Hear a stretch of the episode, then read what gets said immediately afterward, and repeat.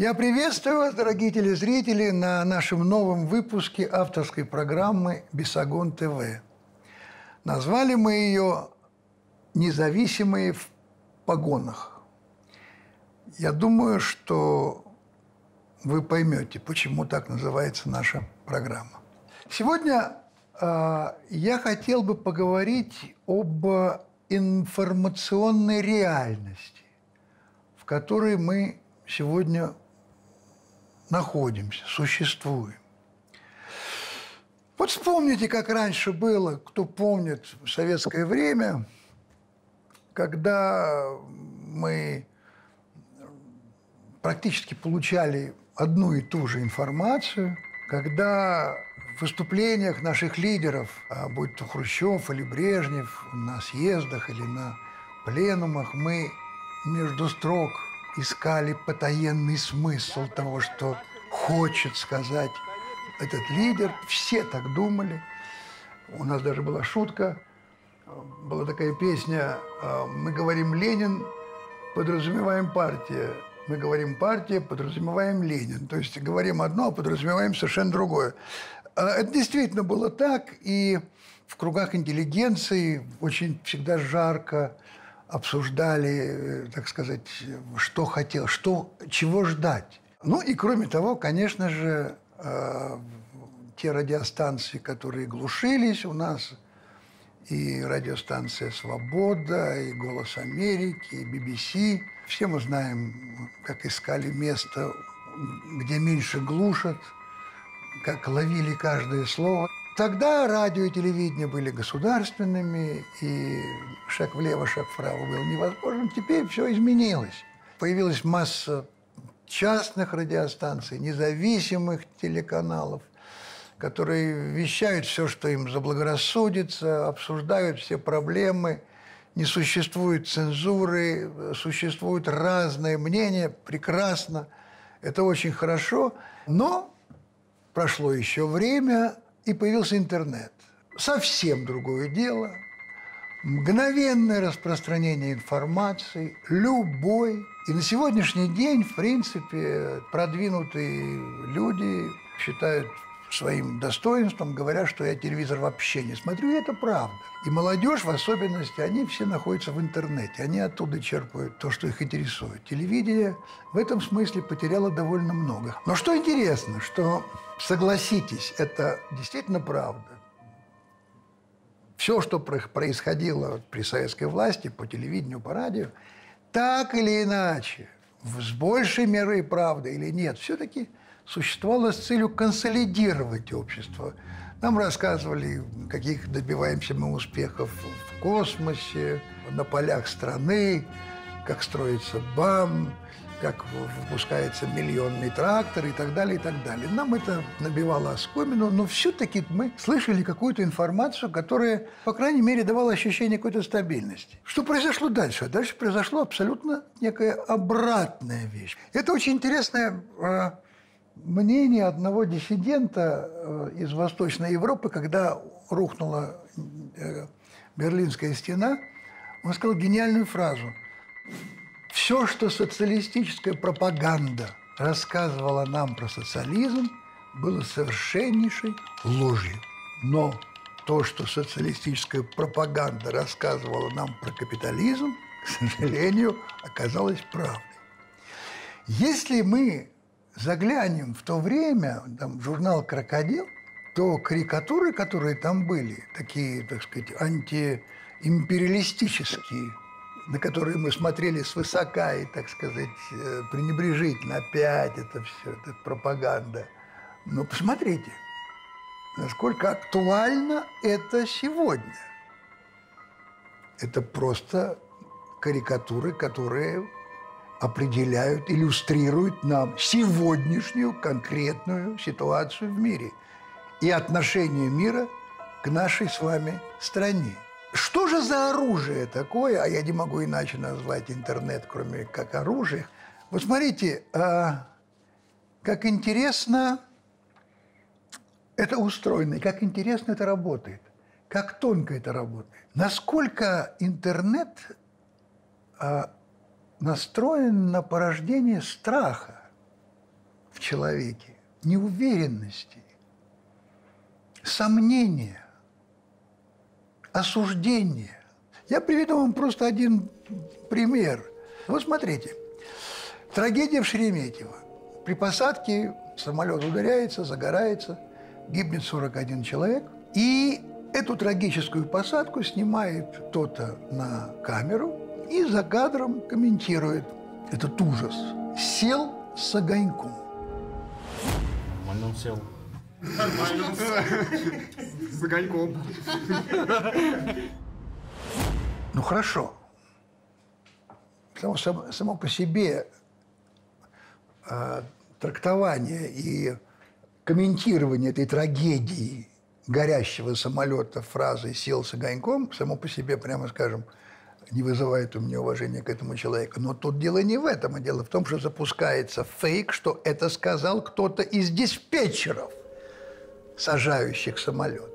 И сразу эта фраза становится глобальным преступлением. Глобальным преступлением по отношению к этим 40 людям, которые погибли. Глобальным преступлением к своей профессии. Конечно, это мгновенно разлетается в, в интернете. Мгновенно. И, конечно, тут же идет обратная реакция. Вот подонки, что за люди? Но это вот у нас, а, конечно, теперь как же летать, когда такие гады сидят вместо того, чтобы сожалеть или помочь, они сидят и шутят, сел с огоньком. Дальше что идет?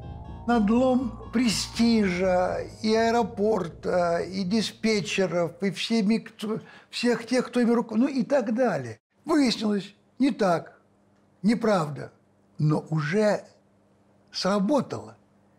Уже капелька в мозжечок вот этой яда, она уже попала. Кто-то прочел, что это неправда, а кто-то и остался при своем мнении, проклиная диспетчеров, авиацию нашу и так далее, и так далее. Но в чем сила и задача всего этого? Это подхватывается средствами массовой информации, независимыми СМИ. Радио «Свобода», Deutsche Welle, «Открытая Россия» Ходорковского, Лента.ру, «Эхо Москвы», телеканал «Дождь», «Инсайдер», РБК, «Новая газета», «Медуза» через информационные сетки Навального и через украинские СМИ. Уже Леонид Гозман при написании статьи о произошедшем пишет, например, в статье о самолете 7 пунктов, из них два пункта, причем он пишет о самолете, об отмене парада 9 мая.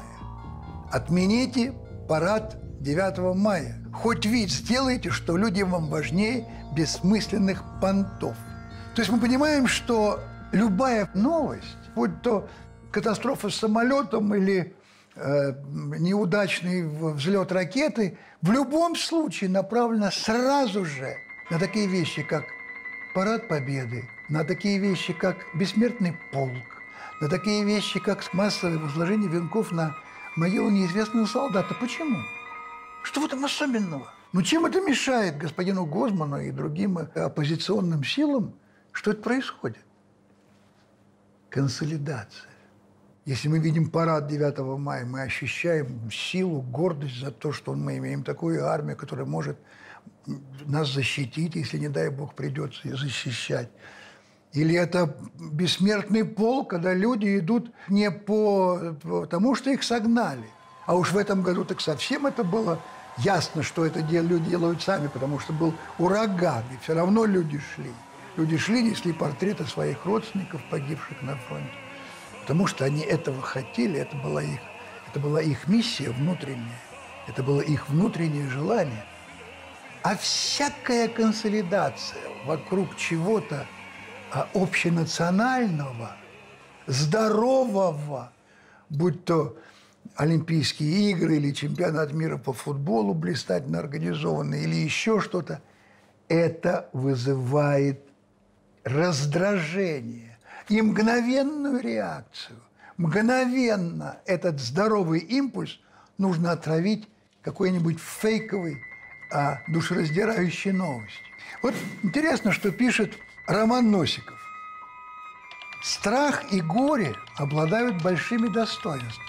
Прежде всего, это мощнейшие мотиваторы. Они способны заставить человека активно действовать созидать и разрушать, мстить и спасать, защищать и убивать. Кроме того, человеческое горе и страх мешают думать. Следовательно, те, кто боится и горюет, чрезвычайно уязвимы, потрясающе точно. Человек, охваченный страхом, горем и искренними переживаниями, это мягкая глина, ждущая рук своего скульптора.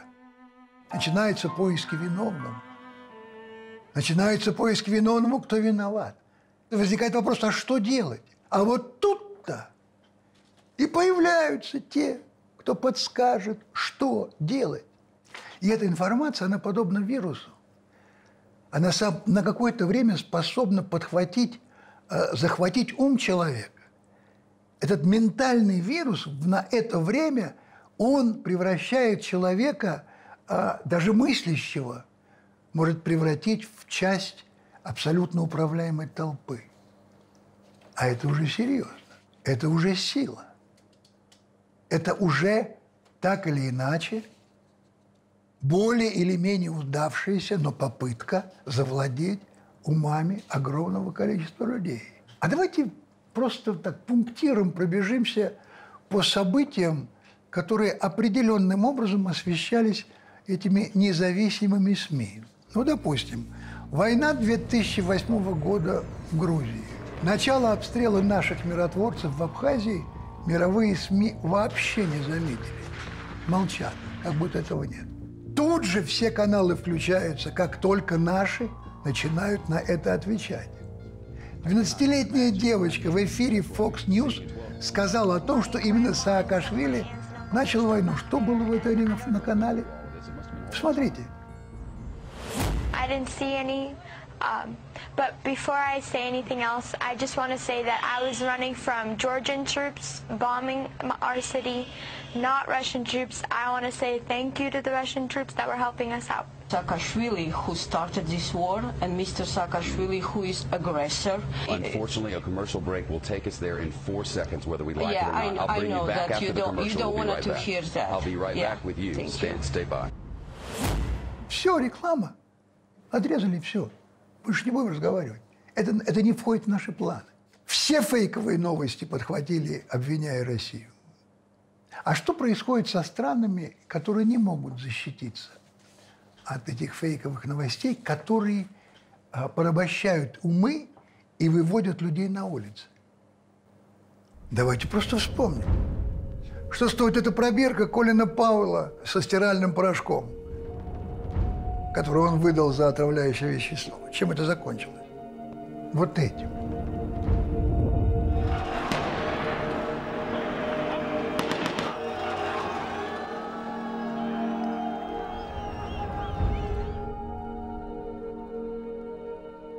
Стоило Каддафи объявить о возможном замене доллара, стоило Каддафи сказать искренне всем, что он думает на происходящее, послушайте. А теперь слушайте вы, люди из НАТО. Вы бомбите стену, не пропускавшую поток африканской миграции в Европу, стену, тормозившую террористов Аль-Каиды. Этой стеной была Ливия. Вы разрушаете ее. Вы идиоты. За тысячи мигрантов из Африки, за поддержку Аль-Каиды, гореть вам в аду. И так оно будет. чем закончилось? Вот этим чудовищным растерзанием человека, которого сделал про процветающую страну. А вот вам реакция на это а, одного из руководителей Соединенными Штатами Америки. We came, we saw, he died. А как поплатился Милошевич за ту правду, которую он посмелился высказать вслух? Вот за эту фразу. Русские, посмотрите на нас и запомните, с вами сделают то же самое, когда вы разобщитесь и дадите слабину. Запад, цепная бешеная собака, вцепится вам в горло. Братья, помните о судьбе Югославии. Не дайте поступить с вами так же. Он умер в тюрьме. А чего стоит эта липовая атака белых касок? страшная атака на мирных жителей. Кто, кроме нас, кроме РТ, спутник, кто показал мальчика, который честно признался, что его попросили сыграть отравленного ребенка за финики. И он сыграл. Мы сидели в подвале нашего дома. Мама сказала, что еда у нас закончилась, и до завтра есть будет нечего. Я услышал шум снаружи. Кто-то кричал, что нам нужно срочно в больницу. Мы так и сделали. Как только я оказался внутри, меня схватили какие-то люди и стали обливать мне голову водой. Кто-нибудь возмутился? Этого нет. Потому что эта правда, она не нужна. Ибо у этой лжи есть абсолютно точные задачи, о которых и хочется поговорить. Как же это происходит? Мы решили углубиться в этот вопрос. Ну вот, например, есть независимое информационное интернет-издание «Беллингкет». Оно основано в июле 2014 года британским гражданином, журналистом и блогером Элиотом Хиггинсом. 15 июля 2014 года Эллиот Хиггинс собрал необходимую сумму 47 тысяч фунтов а, для запуска этого проекта. И вдруг, совершенно неожиданно, через два дня после того, как это агентство создано, произошла страшная катастрофа. Сбит Боинг 777 над Донецкой областью. И многочисленные подписчики, соратники Хиггинса, и не только они, попросили независимого журналиста разобраться в трагедии, а я заострю ваше внимание на одной вещи. Два дня назад создано агентство, никак еще себя не проявившее. Через два дня сбивают самолет и обращаются к этому агентству, чтобы именно он прокомментировал и проанализировал произошедшее. Почему?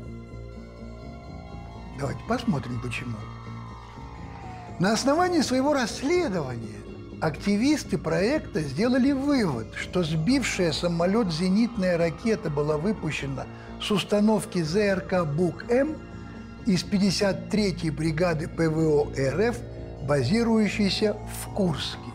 Мы помним все, как и МИД, и Министерство обороны, и специалисты – все в один голос объясняли, рисовали линии, что не могло оттуда по этой тра траектории попасть и так далее, и так далее. Доказательства совершенны. Мало того, появился какой-то летчик, который якобы где-то проговорился. Кроме того, есть предположение, что самолет был сбит Боинг ракетой воздух-воздух, а не земля-воздух. Ноль. Ничего не обсуждается. Если мы углубимся и зададим себе вопрос, а ради чего, ради каких целей были истреблены почти 300 человек живых жизней?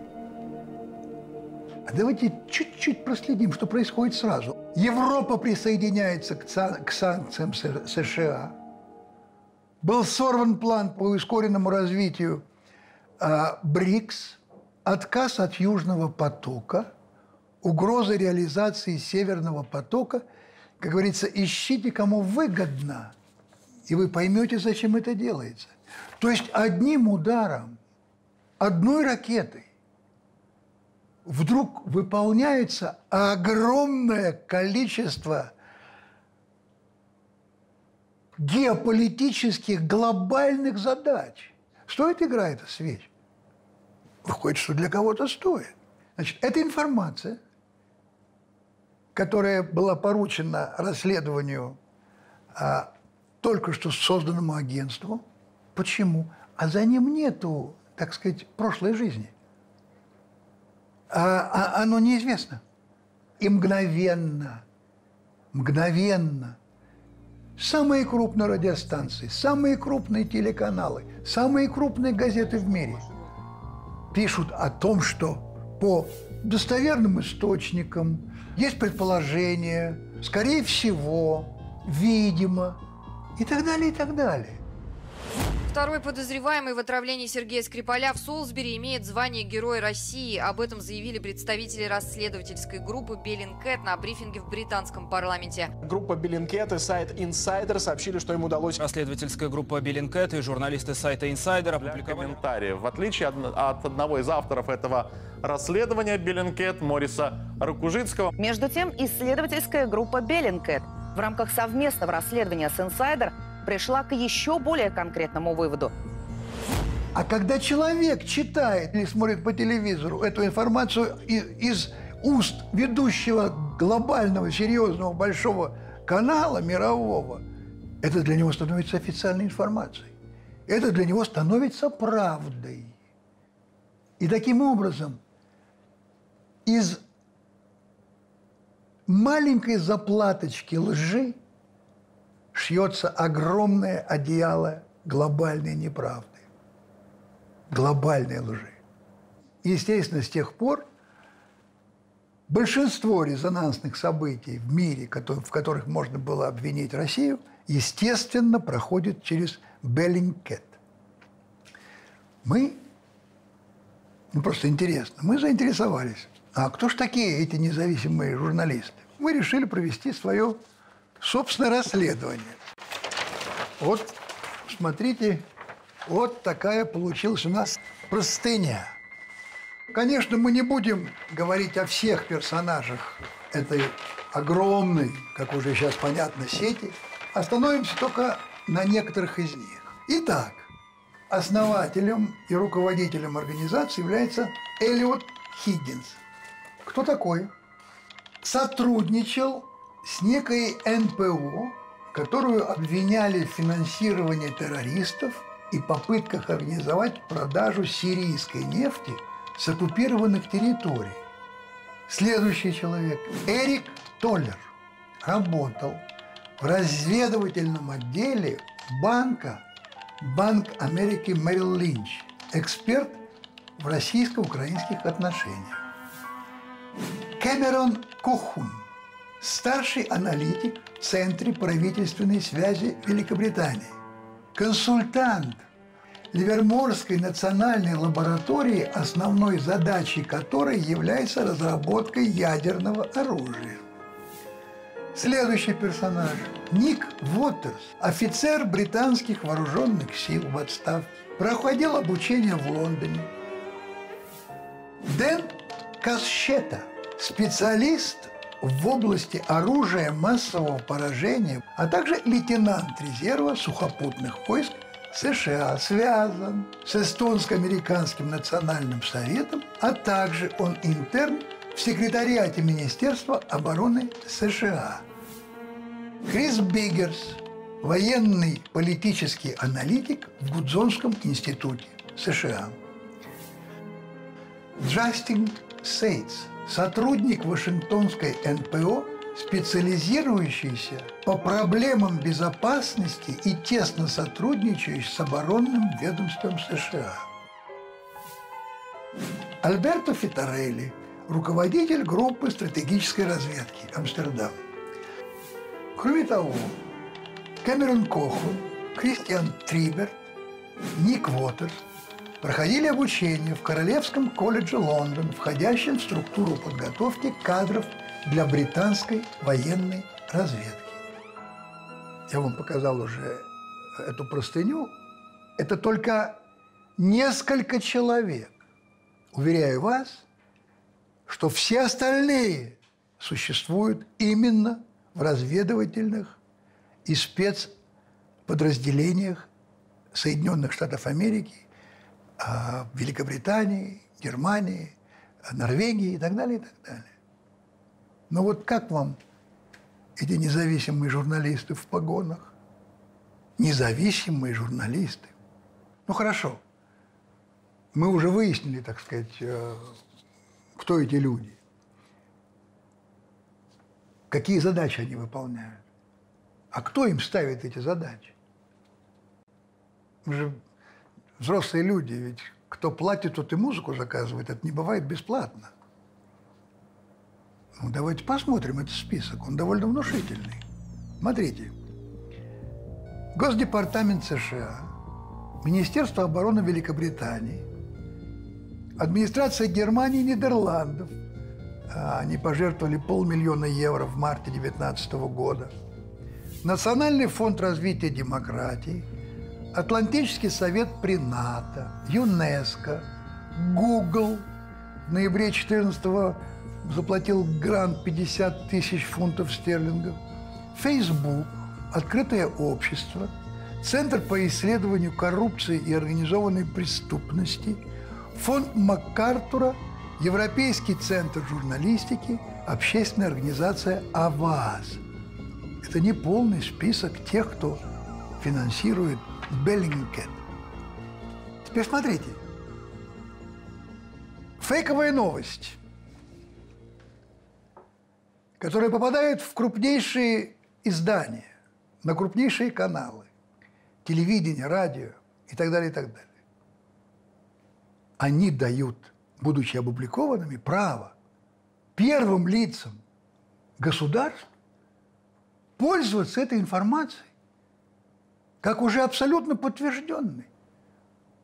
Но когда президент или какой-нибудь премьер-министр какой-нибудь страны говорит на пресс-конференции а, то-то, то-то, то-то и то-то, уже как а, доказанные, люди слышат, и потом это размножают, как реальную правду. Из капельки, из капельки фейковой лжи. То есть мы имеем дело, условно говоря, вот мы знаем, что есть э, прачечные, которые э, отмывают вещи, есть прачечные, которые отмывают деньги, а это прачечная по отмыванию лжи, которая в устах телеведущих и а, лидеров стран становится для мира правдой. Потрясающе. Потрясающе. Но ведь мы понимаем, что объективное право и желание разобраться в, в тех или других событиях а, честно, а, такого желания нет. Почему не поехать в Сирию и не поговорить с теми людьми, которые уже признались в том, что это ложь? Зачем? А это не надо. И в России они никогда не были, между прочим. А незачем. Зачем? У них тут есть рупоры. В самой России. Это русскоязычные издания интернет-порталы. Пожалуйста, «Медуза», Русская служба BBC, Радио Свобода, Эхо Москвы, Открытая Россия Ходорковского, Открытое общество Сороса, Инсайдер, главный редактор Роман Доброхотов. Ну хорошо. А какова же цель вообще всего этого? Ну, с чего это? Зачем? Очень точно определил эту цель господин Доброхотов, инсайдер, независимая СМИ. Вот что он пишет. Из всего этого смысл имеет только Майдан. Вот его давно пора делать. Я лично готов участвовать активно, пишет он. А вот мне интересно – а в качестве кого господин Доброхотов хочет участвовать в Майдане, если иметь в виду опыт Майдана на Украине? Он хочет быть провокатором, который будет толкать несовершеннолетних детей на полицейские дубинки. Или он будет снайпером, который будет стрелять и тех, и других. Или он, может быть, хочет быть тем, кто получит по черепу тяжелым предметом от тех людей, которые не хотят Майдана. Кем он хочет там быть? Принять активное участие. А мне сдается, что если это, не дай Господь, произойдет, то единственное место, где, может быть, в это время можно будет застать господина Доброхотова, это на паспортном контроле в аэропорте Хитроу в Лондоне. Вы вдумаетесь, к чему призыв? Хаос и бунт в стране с ядерным оружием. Это ж, так сказать, ну хотя бы приблизительно. Они могут представить себе, к чему это приведет. Я понимаю, э, кто-то разозлится, будет возмущаться. Ну, я высказываю мою точку зрения. Она абсолютно не обязательно должна быть правильной. Но мне хочется, чтобы мы подумали вместе. Но мне кажется, что есть определенный, может быть, не полный, но все-таки ответ. Вот возможно ли иметь ядерное оружие в стране с колониальной конституцией? Вот смотрите, 13 статья Конституции. В Российской Федерации признается идеологическое многообразие. Никакая идеология не может устанавливаться в качестве государственной и обязательной. Что значит? В стране огромной стране с несколькими часовыми поясами, с разными народностями, религиями, языками и так далее. Огромнейшей стране, огромном корабле. То есть это значит, что в нашей стране своей идеологией могут заниматься любые другие страны, кроме самой России. Потому что им не запрещено заниматься идеологией своей в нашей стране. Это нам запрещено заниматься своей идеологией в нашей стране, в своей. И что получается? А получается, что отсутствие идеологии – это тоже идеология. Это как раз и есть та самая, тот сгусток либеральной идеологии. Всем можно все. Я не против свободы личности. Я против того, чтобы люди не понимали, что они строят, куда они идут. Чтобы люди имели представление о том, какое государство они строят. Но если Россия корабль, мы же понимаем, что ни один ветер не будет попутным тому кораблю, который не знает, куда плывет.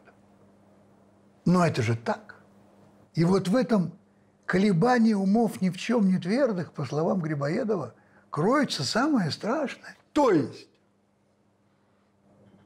если посмотреть и попытаться сформулировать это просто, наше государство по нашей Конституции живет по идеологии агрессивного либерализма. Эти горячечные младореформаторы в 90-х годах торопливо, ведя беспощадную войну с коммунистической идеологией, а, вычеркнули понятие идеологии вообще – положили на него запрет. А что идеология может быть только коммунистическая или капиталистическая? Что такое идеология? Друзья дорогие, что такое идеология? Это всего-навсего договоренность людей о тех правилах, по которым они будут вместе жить в одной стране и двигаться к ее благополучию. Это договоренность о том, чего нельзя, не потому, что это э, налагает запрет на личность. Нет, нельзя, потому что это не вписывается в культурный и исторический корень человеческого бытия, человека, живущего, рожденного здесь. Но если продолжать мысль об некой колониальности, вот еще одна статья. Статья 15, часть 4. Общепризнанные принципы и нормы международного права, международные договоры Российской Федерации являются составной частью ее правовой системы, если международным договором Российской Федерации установлены иные правила, чем предусмотрены законом, то применяются правила международного договора. То есть, значит, приоритет международного права – над нашим. А что такое сегодня международное право? Ну скажите мне, это право работает? Бомбежки Белграда, казни руководителей других стран. Это все одобрено международным сообществом. Международное право защитило геноцид языковой – на Украине и в Прибалтике, возмутилась фашистским факельным шествием на Украине и парадом лесных братьев в Прибалтике, которые воевали вместе с гитлеровцами. Что сделало международное право? Осудило кого-нибудь? Нет. Где это международное право, которое может нас защитить? Давайте вспомним карикатурку Кукрыниксов, который 50 лет, а? Но есть еще одно, мне кажется, один аргумент, который нам бы хорошо было бы вспомнить. Что происходило в стране, когда рождалась Конституция? А вот смотрите, если кто забыл, я могу напомнить. Да, выезд за границу, свободное хождение валют, отсутствие цензуры, свобода слова, свобода вероисповедания. Прекрасно. Но это всего-навсего отмена запретов. Это отменили то, что было запрещено. А что построили? Что сделалось для народа? А вот что сделалось. Население России уменьшилось на 10 миллионов человек. По уровню жизни Россия переместилась с 25 на 68 место. В 20 раз увеличилось количество бедных. В 48 раз выросла детская смертность от наркотиков. В два с половиной раза выросла смертность среди новорожденных. Бюджет страны сократился в 13 раз. В два раза сократилось производство сельхозпродукции. За копейки распродан флот, заводы, фабрики и так далее. И как результат деградация правящей, владеющей Россией офшорной аристократии, которая, пользуясь слабостью законов, переписывала их под себя для личного обогащения. Но это же так. Что произошло дальше? Невероятными усилиями, чудом страна отошла от пропасти, куда двигалась с огромной скоростью. И именно это, именно это, что на краю остановились и ушли, и вызвало эту агрессию в информационной войне, которую против нас сегодня ведут. И мы испытываем ее уже несколько лет. А какой вывод, какой выход? Мы поняли, что ложь, она стоит огромных денег, которые тратятся на эту ложь. Russia's sports drug testing lab. Exclusive NBC News reporting on Russia's involvement in the U.S. election. Intelligence Группа Беллинкет и сайт Insider сообщили, что им удалось выяснить, кто такой Баширов. Нам кажется, по наивности русских людей, что правда, она сама прорастет, она себя сама защитит, она, она дойдет до людей. Это, это правда, которая, если она правда, то она все равно победит ложь. Но мы видим, что этого не происходит. Но это не может долго продолжаться. Сегодня в глазах этого цивилизованного мира становимся униженными, вооруженными изгоями. И эта мысль, и это желание не ново. Вот посмотрите на эту картинку. Россия перед судом духа цивилизации. 1900 третий год. Это много о чем говорит. Мы не должны брезговать никакими методами для того, чтобы достойно своей правдой сопротивляться мировой лжи. Никакими методами. Нужны деньги, значит, они нужны. Нужно много денег, значит, нужно много денег. Но именно для того, чтобы нашу правду услышали в мире. Потому что за проигрыш этой войны информационной может быть проигрыш даже не внешний, а внутренний. Это опасность для российской государственности серьезная опасность. И ее не стоит недооценивать. Ну вот, пожалуй, и все, что я сегодня хотел вам рассказать, о чем подумать, что обсудить. И, как говорит наш Мичман, криворучка. Уходим по одному. Если что, мы геологи. Следующая новая передача, надеюсь, будет сразу после небольших каникул. Но мы с вами не расстаемся, потому что в этот период вы сможете посмотреть несколько выпусков нашей золотой коллекции «Бесогон ТВ». Всего доброго. Спасибо. thank you